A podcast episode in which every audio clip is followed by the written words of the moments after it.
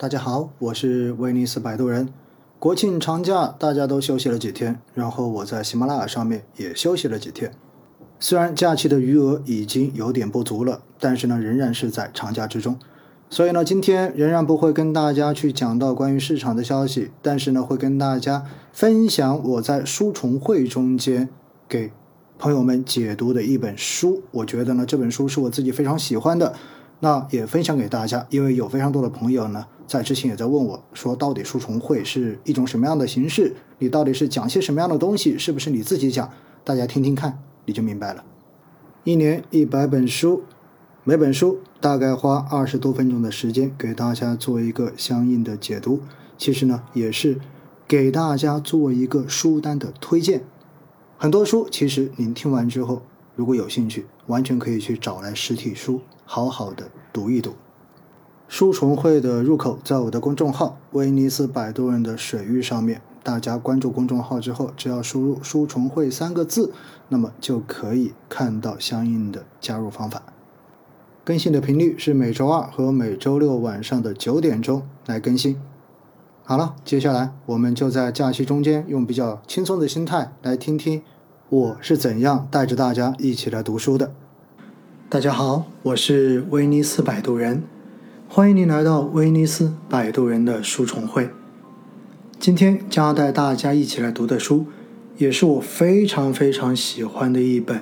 经济学或者说研究中国改革的著作，这本书的名字叫做《变革中国》。记得有一次去超市买东西的时候，前面排队的是一对母女，他们的一段对话非常的有意思。女儿对妈妈说：“数学老师要求我们在超市用人民币结账，不仅要认识一百元、五十元和十元的纸币，还要认识一元、一角和一分的硬币。”妈妈结果非常尴尬地说：“你怎么不早说呢？妈妈今天没有带钱呢。现在结账都是用手机买单，还有的地方根本就没有收银员。这会儿你让妈妈上哪给你去找人民币去呢？”当时我的第一反应是去摸口袋里面的钱包，可尴尬的是我连钱包都没有带。我回想了一下，上次出门带钱包还是去日本旅游的时候。至今为止呢，已经有一年多没有碰过钱包和纸币了。在中国，线上支付已经成为了人们日常生活中最主要的支付方式。一部手机就可以实现纸质货币的功能，这在国外很多地方都是不大可能的。大多数的发达国家依旧用着传统的纸质货币来进行支付。可就是这么一部小小的手机带来的便捷，就足以说明我国的改革是有多么的成功。所以，中国的经济改革一直是西方经济学家研究探讨的对象。他们很难相信，中国仅用了短短的三十多年时间，就从贫困的国度一跃成为了全球最大的经济体之一。本书的作者罗纳德·哈里科斯教授，便是其中的一位经济学家。他是新制度经济学的鼻祖，也是一九九一年诺贝尔经济学奖的获得者。他的两本著作《企业的性质》和《社会成本问题》，奠定了其在经济学界的地位。科斯教授呢，通过长期跟踪中国的经济、政治变革，以及参考了大量的国内外文献，以事实为依据，叙述了一段有着中国特色的独特故事。相比一些别的经济类书籍。本书的文笔通俗易懂，就像驾驶了一辆时光马车，为你揭开一段又一段历史的背后，以及决策者们所背负的重担，去解读那些偶然和必然发生的事件之间又有着何种藕断丝连的关系。接下来呢，让我们一起坐上这辆时光马车，开启这一段时光之旅。那么第一部分呢？讲到的是改革的起点到底是什么时候？建国初期的一系列事件对随后的改革到底有怎样的影响？让我们把时钟拨回到一九五零年二月一十四日那个寒冷刺骨的莫斯科。我国的第一任领导人，在经过漫长的两个月洽谈之后，终于和苏联签订了中苏友好同盟互助条约。条约中最为关键的是，我国将获得一百五十六个由苏联提供技术和资金支持的工业项目。这些项目被誉为中国工业发展史上的奠基石。谁也不会想到，这样一个看似利国利民的条约，会成为一把双刃剑。当时，新中国从苏联直接 copy 过来的计划经济，其实是一个非常强大的经济体系。但是呢，当时的领导人坚信鸡蛋是不能够放在一个篮子里面的，对中央集权有着极度的不信任感。在随后的中共八届三中全会上面，通过了一项改革议案，强化了地方政府的权力。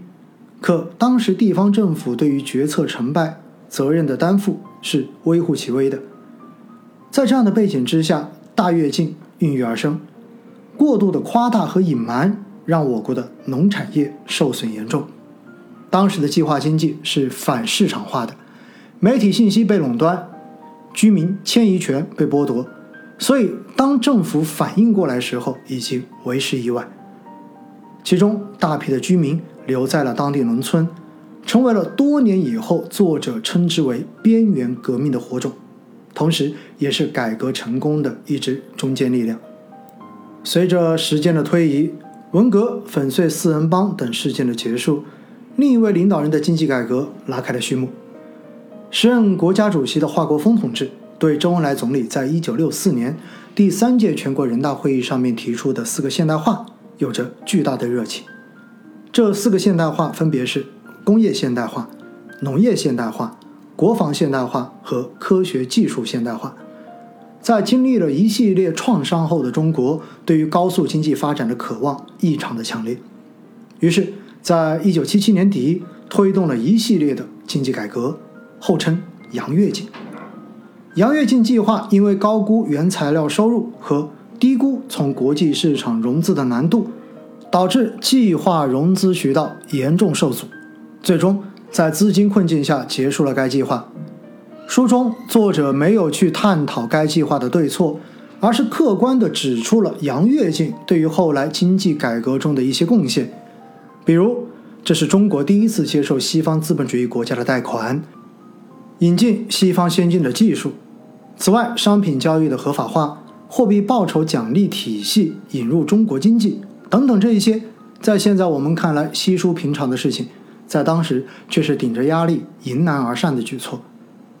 改革不是运动比赛，没有指令枪来告诉你开始的时候，它就像在黑夜中摸索电灯开关，在不知不觉间灯就亮了。如果非要有一个相对清晰的界限，我认为并不是以时间来作为界限的，而是领导人以及人民群众的思想开始发生了转变，是思想上的解放引发了。一系列的改革措施，这场领导人思想变革的起点源于一九七八年，哎，也就是我出生的那一年哈。这一年可以说是我国的外交年。第二部分就让我们来讲一讲，当思想的枷锁开始松动，边缘革命如何顽强地推动了经济的改革。由副总理带领，中央政府、省部级官员和大型国企领导组成的官方代表团。一年内出访了二十多次，走访了五十多个国家，同时也接待了三十多个国外的代表团来华进行访问。当年的十二月十八日，十一届三中全会召开，它被称为中国市场转型开始的标志。会议上将未来几年的焦点全部放在了经济体制的改革上，而首当其冲的便是国营企业的放权让利问题。当时的国企除了名义上有企业的标签，其实与“企业”二字完全不沾边，因为那时候的国企没有自主的经营权，无法决定生产什么、生产多少，也无法自主招工，生产投入上也没有任何的话语权，甚至连员工的工资都是国家规定。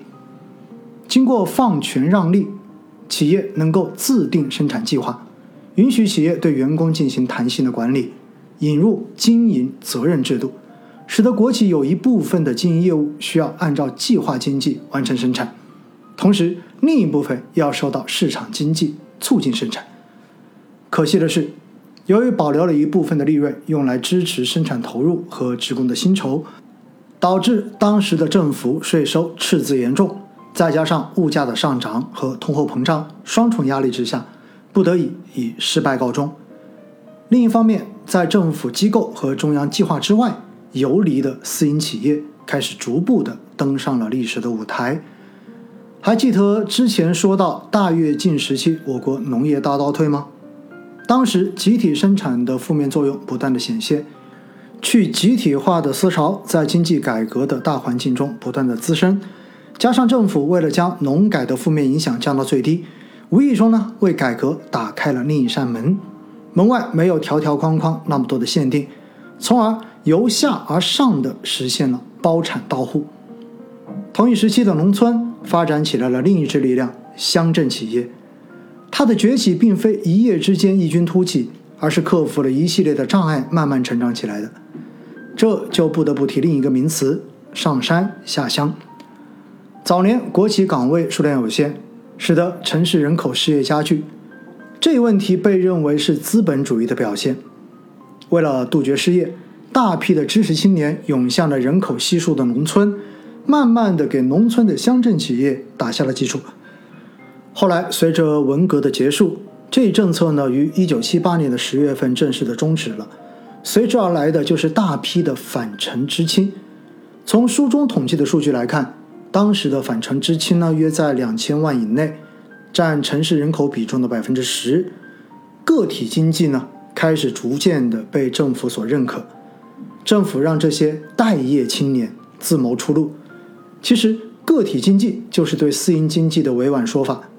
一九七九年的十一月三十日，第一个正式注册的个体工商户在温州诞生，至此呢，我国城市私营经济复兴正式开启。那一年的十一届三中全会并没有精心策划上述的全部，而是历史遗留的果实，帮助了市场经济转型，从而提升了此次会议的历史意义。上山下乡引出的待业青年，就像是那双看不见的手，逐渐的开始在经济改革的舞台上面崭露头角。时间来到八十年代初。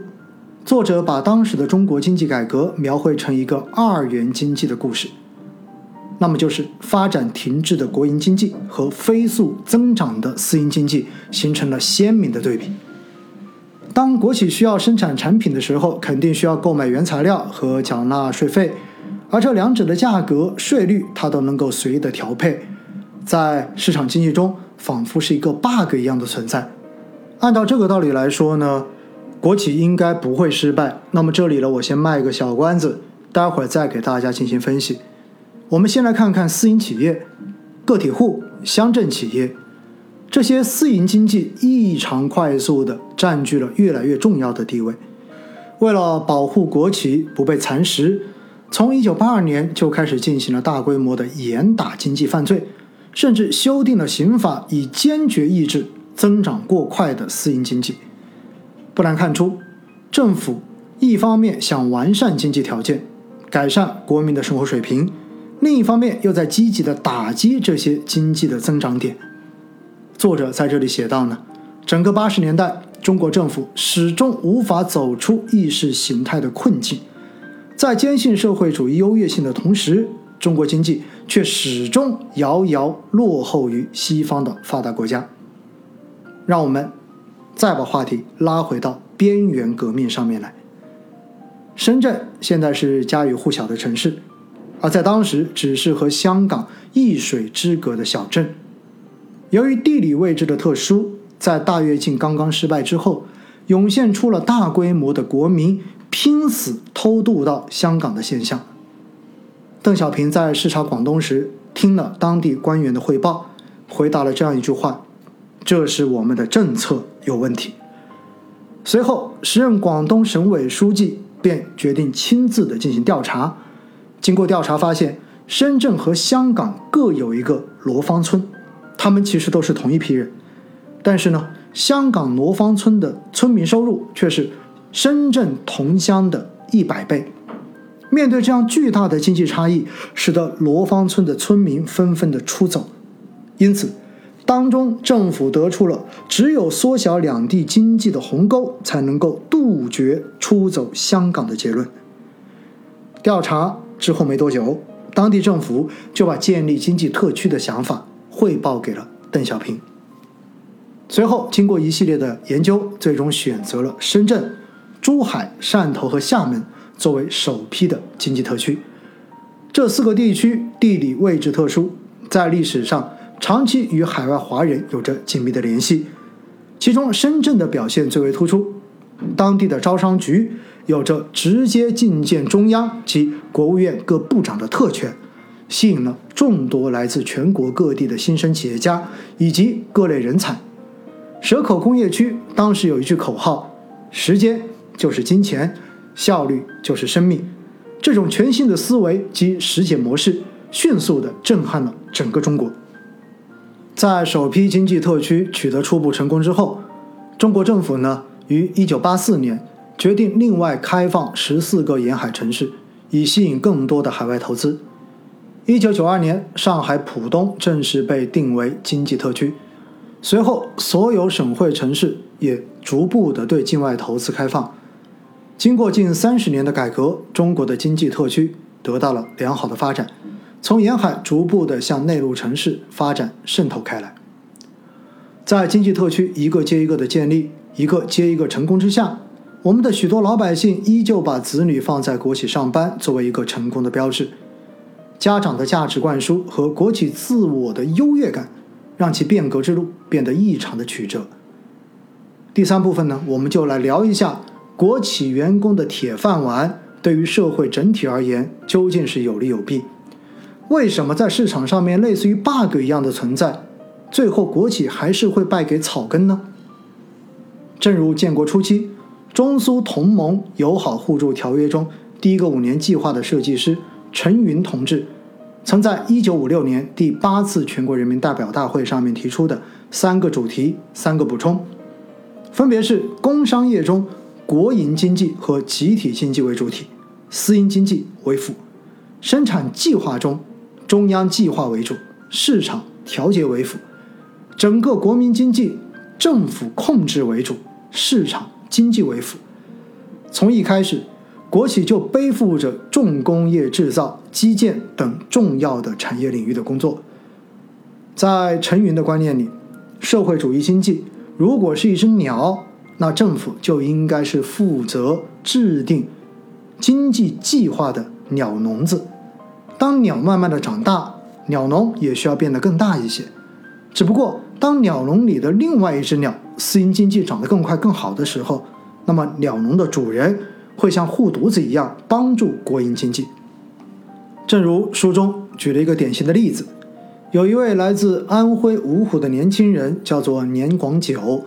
他既不识字，也没有稳定的工作，在之前的经济改革中，两次因为投机倒把罪名入狱。改革开放后，他刑期结束，便在路边以炒瓜子为生。随后生意越做越大，便开始雇佣亲戚和外人。但是在当时候，雇佣工人是剥削行为，是被严格禁止的。当调查报告送到邓小平手里，邓小平总书记的批示就三个字：等等看。多年之后，他成为改革开放以来中国第一批百万富翁。然而，这不可避免的让他在政治上面岌岌可危。邓小平总书记曾两次保护他。将其从牢狱之中解救出来。类似这种在夹缝中生存的私营企业比比皆是，只不过并非每个人都像年广久那么幸运。年广久作为一个缩影，不仅反映出整个大环境对私营企业的不友善，从另一方面也反映出国民对于日常消费品和生活用品、服务性产业的需求已经日益扩大。但是这些并非国企的强项。国企天生的优势让他们丧失了对于市场需求的精准判断，也缺乏对于价格体系的管控。更重要的是，没有创新研发的动力。私营企业是在市场经济中野蛮生长起来的，常年的摸爬滚打让私企业主对于市场的洞察非常的敏锐，对于价格也比较的敏感。他们能够产生更多的利润和思考。如何把产品做得更好，更吸引市场上的消费者前来购买。不可否认的是，国企的铁饭碗对于普通百姓来说是一个稳定的象征，是基本生活的保障。但是呢，我们不难发现，这种类似于闭门造车的发展，对于整个国家的经济来说是背道而驰的，缺少了积极主动寻求发展的意识，沉迷于眼前而不着眼于未来。上面我们说完国企和私营企业在变革中的状况。接下来，就让我们再聊聊第四部分：为什么相较之前，近几年企业的创新能力会越来越蓬勃？为何时至今日，创新的萌芽才逐渐的显露呢？说到这里啊，就不得不提到书中多次提及的思想意识上的转变，特别是领导人的思想意识。庆幸的是，经过。大跃进和文革的每一届领导人，都没有过于执着在社会主义的思想形态上，而是积极的吸收外界值得学习借鉴的地方，倒过来为发展中国特色社会主义服务。同样的，在八十年代野蛮生长起来的这一些私企的业主、个体户，都是靠着内需发展自身规模，靠着仿制和低成本的人力。慢慢的积攒出第一桶金，从腾讯、百度到阿里巴巴，都是借鉴了外国优秀企业的模式，到了行业的顶峰。如今也在不断寻求在新的领域中间有所突破，来使企业更加的多元化发展。得益于前辈们的拼搏发展，后辈们的成长环境发生了翻天覆地的变化。差不多从八零后开始，我们从小就能接触电脑。探索互联网，汲取更多的知识、信息，更加频繁地和外界进行交流，仿佛在脑中打开了一扇没有国界的窗户，可以窥探外面的世界。九零后的生活更加的丰富，随着经济发展，国民收入稳步上升，每年我国出境游的人数一直都呈上升趋势，而每年能够出国留学的这些孩子们也在数量日益的增长。同时，大部分的海外企业也争相在我国开设分部，甚至是亚太区的总部。外企带来的不仅仅是资本、技术，还有给中国带来了先进的企业管理、运营等实操的案例。随着八零后、九零后甚至于零零后的成长，他们的眼界、思想和认知都远比前辈们更高、更开阔、更丰富。同时，国家也认识到技术革新和产业的革新是未来大势所趋。为了能给这些致力于国家发展的年轻人一个更好的空间，其实现在国家是给予了高效的项目孵化，各地建立了创业园区，附带税收优惠，知识产权制度的完善，大学生创业奖金和税收优惠等等一系列的政策来扶持和保护他们，让这些创业青年。不必背负老一辈待业青年的苦楚，能够放心大胆的勇于开拓新的领域，这也是我们这个时代所特有的改革之路上新的站点。就像亚当·斯密在《国富论》中提到的“看不见的手”，我国的改革中存在着许多人为的意外结果，但是呢，那些错误、那些失败，并非全无用处。当历史的车轮慢慢的驶过。微风吹起，一片片蒲公英的种子会在某个时间扎根于某个角落，并顽强的、野蛮的生长下去，直到它挣脱出思想的枷锁，破土而出。